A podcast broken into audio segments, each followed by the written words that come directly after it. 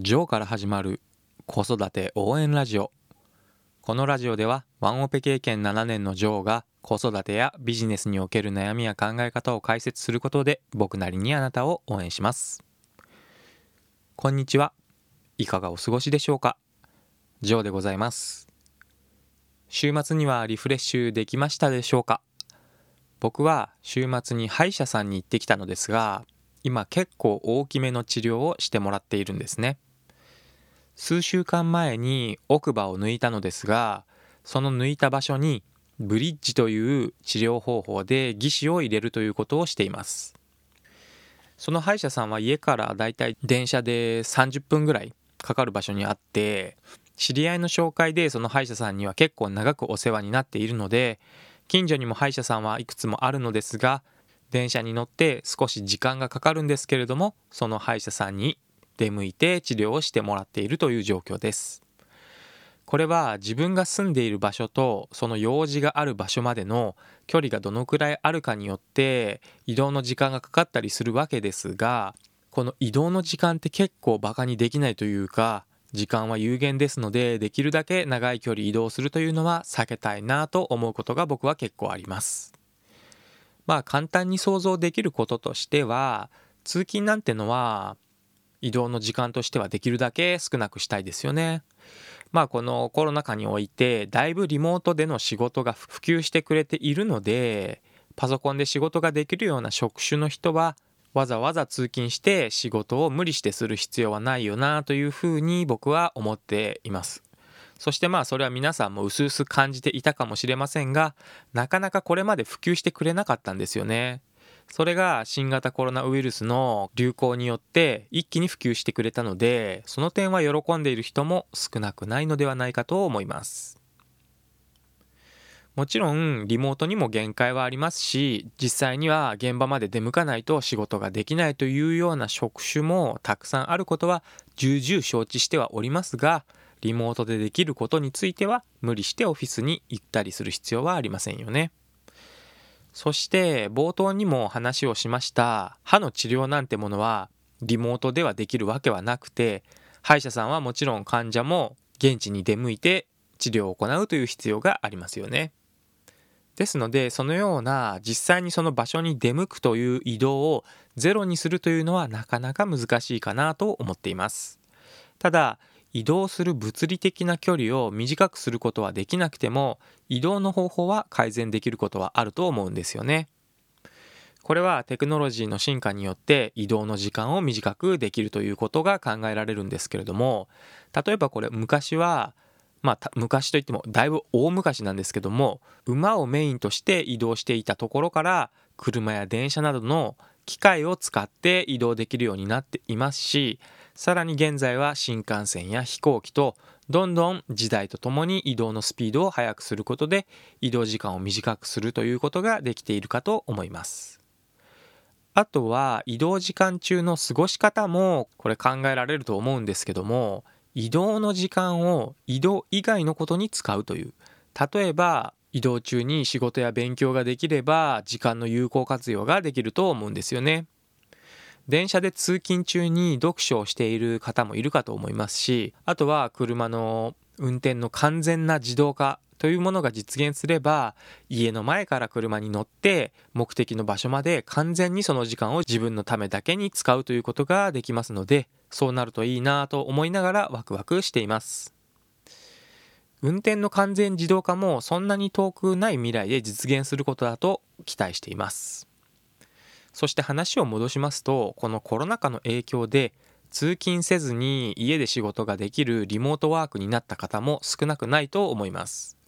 かくいう僕もその中の一人で本業の仕事をオフィスまで通勤して仕事をするということがゼロではありませんがだいぶ減りました。だいたい僕の場合ですと現在は1週間に1回ぐらいですかね。都内の職場まで行って仕事をするという状況でしてそれ以外はリモートで仕事をしています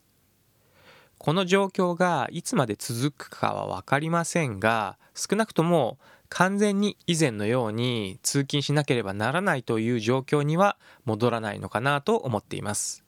と言いますか万が一完全に出社するように戻るような時代遅れの会社だったらおそらく僕は辞めてしまうかもしれませんね。ということを考えると今僕は横浜に住んでいるんですけれどもオフィスに行く時は都内まで電車で行っているのですがだいたいドアツードアで45分ぐらいですかねその時間を使って通勤しています少なくともこれまでは会社までの通勤時間を考えて住む場所というものを選んでいたんですけれどもその縛りがだいぶ緩くなっているんですよね。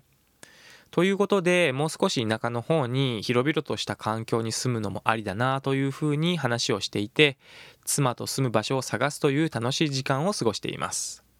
インターネットで物件の情報を見て気になるものがあれば資料をもらったり場合によっては内見をするというようなことを時間がある時にやっていますまあこれリモートワークになって地方への移住者が増えているなんてよくメディアで言われていますよね特に静岡かな、うん、土地の価格が上昇しているなんてことを聞きますが我が家も例外ではなく物件探しをしているという状況です。あとは物件が見つからなくてもまずはその気になる街に出向いてみてその街に住みたいと感じるかどうかというインスピレーションを大切にしてもいいかななんて考えていますし単純に休日の過ごし方として楽しいというメリットもあるかなと思っています。だいたいお出かけをするというと目的の場所があってそこに行くというのが定番になると思いますがその街の雰囲気を感じに行って住みたいと感じるかどうかのインスピレーションを確認するという作業は何とも休みの日の過ごし方としてコスパのいい時間の過ごし方というかいいドライブだよなというふうに僕は感じています。ただしこの時間の過ごし方は大人である僕としては結構楽しかったりするのですが子供にとっては結構つまんないなぁとあまり評判が良くないんですよね。ですのでその子供にとってもその時間が楽しくなるような工夫を考えるというのが今の僕の課題です。どうすればいいんですかねこれは。車の中で Amazon プライムで映画を見てもらうとかしか思いつかないんですが何かいいアイデアがあれば教えていただけると嬉しいです。そして子供の話になりましたが実際に物件を見つけたとした時に引っ越しすることを考えるとうちの子供は今小学5年生と0歳なんですが小学生は転校する必要が出てくるんですよね。そこが結構悩みの種だったりします。保育園から同じ地域に住んでいる友達やあと僕自身もパパ友やママ友という近所のコミュニティが結構出来上がっていますのでそこがまたリセットされてしまうのはなんだかもったいないなというふうに感じてしまいますまあ僕としては新しい地域でも同じようにコミュニティを作り直せばいいと感じていますが子供にとっては少なくとも転校してまた一から新しい場所で新しい友達作りをするというのは結構精神的なハードルが全くないなって言ったらこれ嘘になってしまうと思うんですよね。そこをいかに子供の精神的な影響を少なくサポートしてあげられるかというのを考える必要があるかなと思っています。特にこれは子どもの性格にもよると思うのですがどこでも誰でもすぐに友達作りができるというような明るい性格の子供であればあまり気にする必要もないかもしれませんよね。一方でうちの子はどちらかというと内向的というか慎重な性格なので引っ越しすることについてあまり前向きではない状況です。ですので例えばですが今僕賃貸のマンションに住んでいて引っ越し先が一軒家になるということであればペットを飼うというのもありかなというふうに感じています娘がここ数年猫を飼いたいと言っているので引っ越すタイミングで猫を飼うなんてこともありかなというふうに考えています。あとはタイミングですよね。進学するタイミングに引っ越しをするというのもありですよね。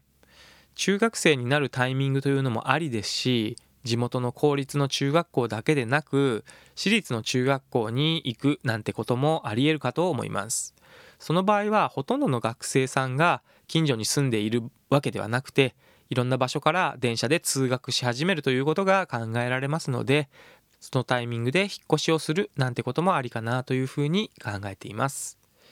とは言っても物件との出会いもこれタイミングであったりご縁というものもありますので本当に気に入るような物件が見つかって子供もその家に住みたいと感じるようであればその家に引っ越すということになると思うんですよね。とりあえずはどんどん行動していろんな物件を見てみる。そして気に入った場所や物件と出会ってからどうするかということを考えればいいのかななんて思いながらいろいろな物件を見ているという楽しい時間を過ごすことに最近ハマっているというお話でした。ということであなたはどう考える？住む場所の自由性。という話をそろそろ終了しようと思います。今日も一日素敵な時間をお過ごしください。概要欄に Twitter やブログのリンクも貼っていますので遊びに来てくれると嬉しいです。それではまた次回の放送でお会いしましょう。最後まで聞いていただきありがとうございました。じゃあまたね